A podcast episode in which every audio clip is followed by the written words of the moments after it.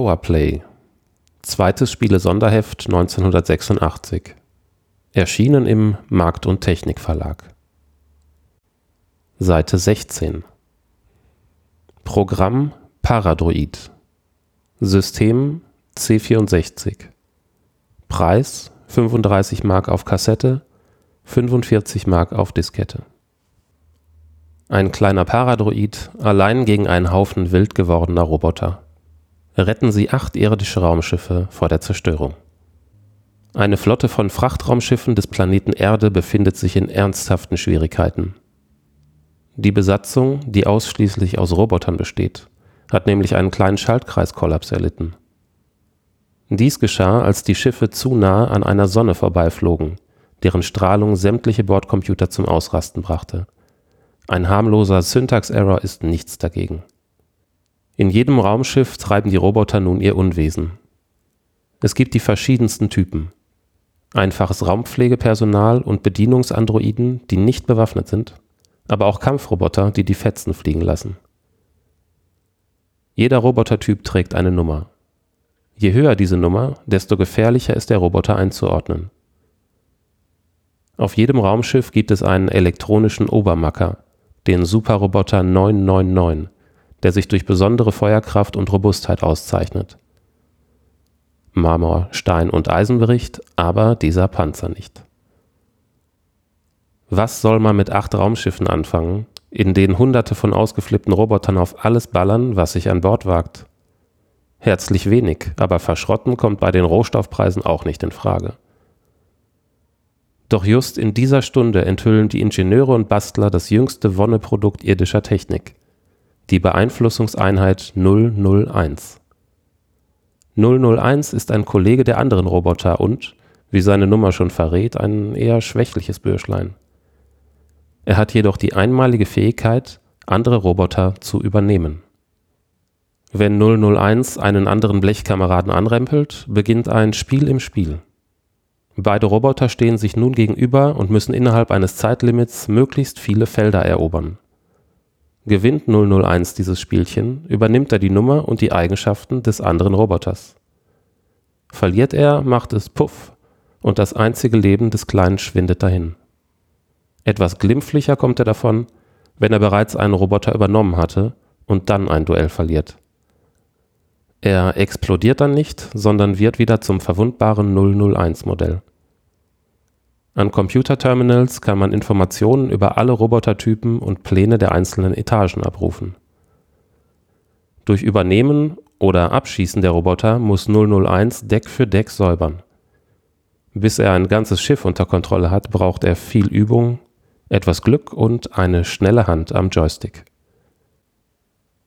Testbericht von Heinrich Lehnhardt Meinung von Heinrich Lehnhardt als Paradroid im letzten Frühjahr herauskam, war es das Programm, das mich für Wochen am meisten gefesselt hat. Andrew Braybrook hat mit diesem Spiel seinen Ruf als Top-Programmierer begründet, was wohl auf das raffinierte Spielprinzip als auch auf die Grafik zurückzuführen ist. Auf den Bildschirmfotos kann man die Spezialität des Spiels nicht erkennen.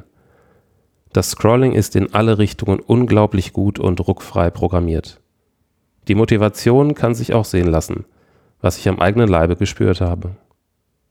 Was glaubt ihr, was das für eine Anstrengung war, bis ich eines schönen Sonntagnachmittags endlich das erste von acht Schiffen ganz gesäubert hatte? Die verschiedenen Robotertypen haben ganz spezielle Verhaltensmuster. Das gibt dem Spiel eine sehr interessante Note und man fühlt sich so richtig ins Geschehen versetzt. Lauert hinter der nächsten Tür ein friedlicher 302er oder der tödliche 999er?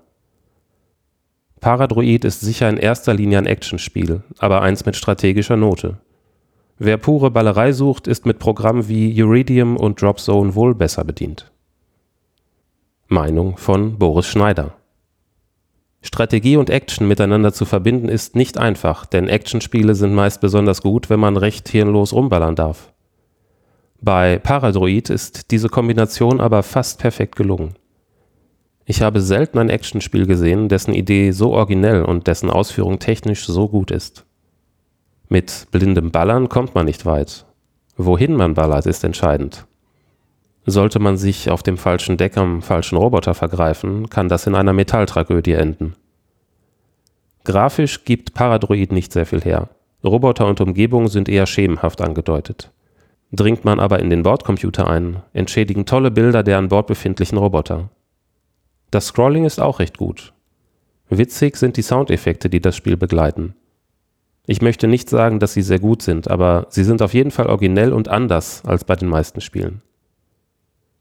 Wer schon einmal das Gefühl genossen hat, einen 999 übernommen zu haben, während man kurz zuvor mit einem 476 durch die Gegend zog, weiß, was Roboterglück ist. Kurzum, ich mag Paradroid wirklich, weil es ein sehr intelligentes Actionspiel ist. Wertung Grafik 80%, Sound und Musik 54%, Happy-Wertung 93%.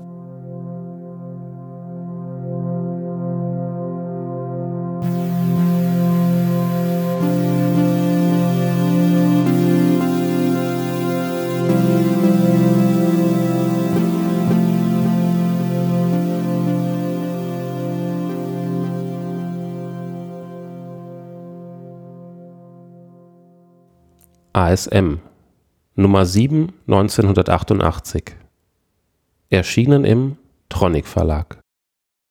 Seite 44 Bum Bum mit 16 Bit. Programm Obliterator. System Atari ST Amiga. Preis ca. 80 DM Hersteller Psygnosis Liverpool England. Muster von Mediencenter Iserlohn. Obliterator heißt die neueste grafische Augenweide aus dem Hause Psygnosis. Wie der Titel schon sagt, vom lateinischen obliterare gleich zerstören. Bei diesem Game geht es darum, einiges kaputt zu machen, genauer gesagt, ein außerirdisches Superraumschiff, das bereits die gesamte Sternenflotte vernichtet hat und sich nun auch auf die Erde stürzen will.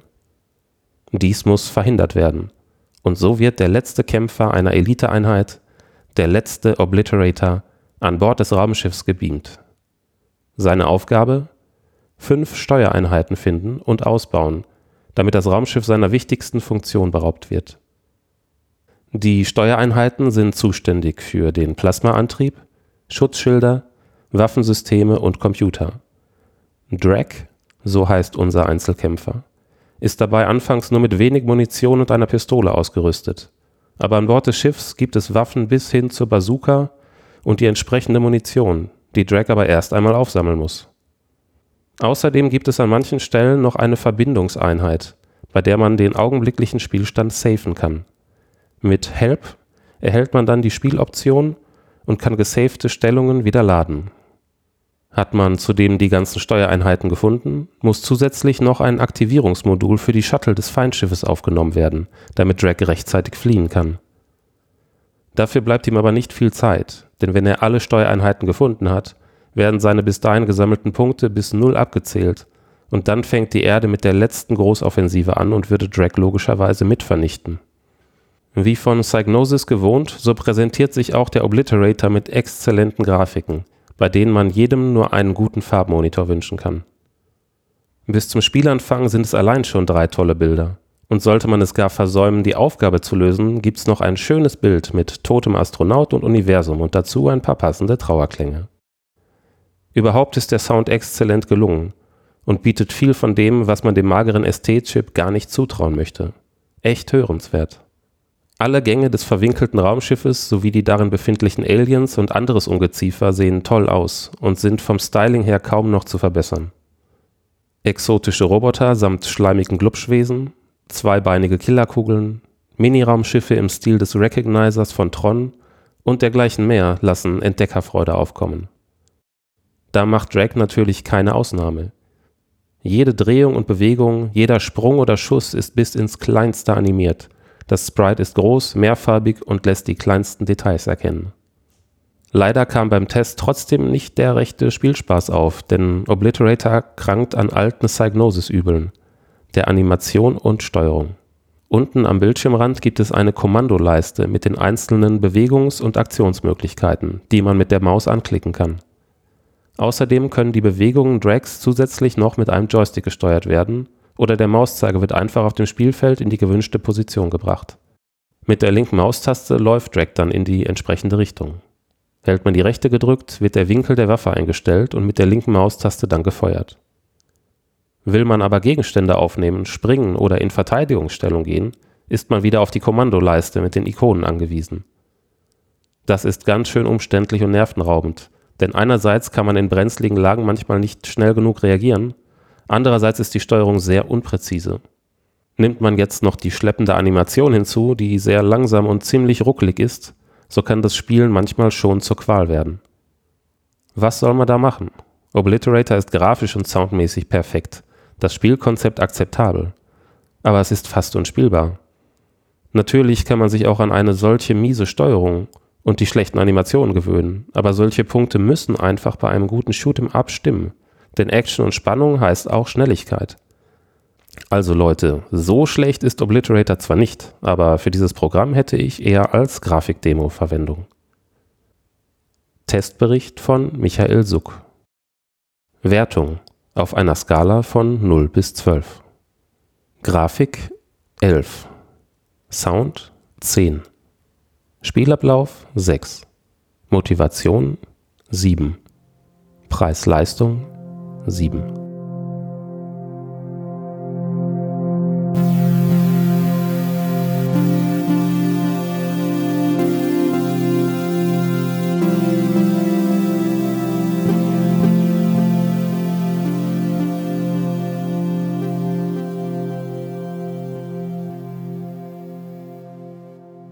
Powerplay Nummer 4 1991 Erschienen im Markt und Technik Verlag Seite 34 Drachen lässt's krachen. Programm The Rise of the Dragon. Genre Adventure. Hersteller Dynamics. Circa-Preis 120 Mark. Als man die Tochter des Bürgermeisters fand, war sie schon tot. An ihrem Hals klebte ein MTZ-Drogenbriefchen. Der Stoff hatte die Kleine völlig high gemacht. Zu high. Denn außer MTZ befand sich eine ziemlich miese Substanz auf dem Gaze-Streifen. Und die ist das perfekte Mordwerkzeug. Effektiver als Strychnin, eleganter als ein Schuss. Exitus in Sekunden. Blade Hunter, unausgeschlafener Privatdetektiv, räkelt sich in den Federn, als der Bürgermeister auf seinem Visiphon erscheint. Eine Minute später ist Hunter nicht nur hellwach, sondern hat einen Auftrag. Er soll die Giftmischer finden. Sein Auftrag führt ihn nach Chinatown. Und da mag man Hunter nicht besonders. Hunter bohrt nach und stößt auf eine fiese Geschichte. Da will jemand mit dieser Substanz, die sich auch hervorragend ins Trinkwasser mischen lässt, die ganze Stadt erpressen. Viel Zeit bleibt ihm nicht mehr, denn die Produktion des Stoffs läuft auf vollen Touren. The Rise of the Dragon ist ein typisches Krimi-Adventure. Wie bei Lucasfilm Adventures braucht man außer dem Namen des Spielstands nichts tippen. Der Spieler fährt mit dem Cursor über die Bilder, eine Maus wird empfohlen, zur Not tun's auch Tastatur oder Joystick. Stößt man auf etwas Besonderes, verändert sich der Cursor zum Pfeil, drücken, ziehen, heben, allgemein manipulieren, zur Lupe, ranzoomen oder zum Wörtchen Exit. Damit geht's in den nächsten Raum. Klickt man auf den linken Knopf, wird der Befehl ausgeführt. Drückt man den rechten, so bekommt man mehr Informationen. Außerdem gibt es im Spiel zwei Actionsequenzen, die man allerdings nicht meistern muss, um das Spiel zu beenden. Es gibt zwei Versionen, eine für EGA-Karten, 16 Farben, und eine für die volle Farbenpracht der VGA-Karte. Um The Rise of the Dragon zu spielen, braucht man mindestens 640 Kilobyte RAM und eine Festplatte mit 8 freien Megabyte für die VGA-Version. Die gängigen Soundkarten werden unterstützt. Vorsicht! In der 5,1 Zoll Version liegen 1,2 Megabyte Disketten in der Packung. Testbericht von Anatol Locker. Meinung von Heinrich Lehnhardt. Etwa 8 Megabyte Platz frisst die VGA-Version auf der Festplatte weg. Weniger als 8 Stunden braucht der halbwegs geübte Adventure-Spieler, um den Drachenspuk aufzuklären. Wenn man ein so hochpreisiges PC-Programm an einem Wochenende durchspielt, hinterlässt das ein ungutes Gefühl. Da mag die Grafik noch so prächtig und die musikalische Untermalung noch so atmosphärisch sein. Rein spielerisch ist Rise of the Dragon ein ähnliches Windei wie seinerzeit Loom. Viel drumherum, aber wenig dahinter. Einsteiger werden sich über die narrensichere Anklicksteuerung freuen, doch sowohl im Verhältnis Preis-Leistung als auch beim Grafikaufwand und Puzzledichte-Quotienten schneidet Rise of the Dragon nur mittel bis mäßig ab. Meinung von Anatol Locker Ich finde Rise of the Dragon fast noch schöner als das vergleichbar stimmungsvolle Manhunter San Francisco. Die Geschichte ist ein Fest für alle, die den Blade Runner-Stil mögen. Der Mix aus knallharter Stimmung und komischen Stellen hat mir gut gefallen. Außerdem ist das Programm schön einfach zu bedienen. Ein Extralob der atmosphärischen Musik, die einem zusammen mit den fantastischen VGA-Grafiken einen Hauch von Kino auf dem Bildschirm zaubert. Einziger Nachteil, das Abenteuer ist zu kurz. Ich habe drei Nächte bis zum Happy End gebraucht. Dabei habe ich mich allerdings hervorragend amüsiert und gegruselt. Wertung für MS-DOS Grafik 88%, Sound 85%, Powerwertung 68%, Schwierigkeit leicht.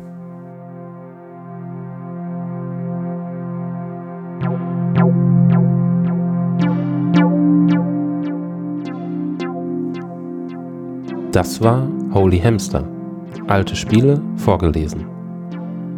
Folge 6.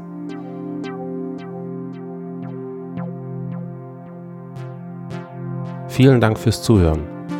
Wir freuen uns über Weiterempfehlungen, Spenden, Kommentare auf unserer Homepage holyhamster.de.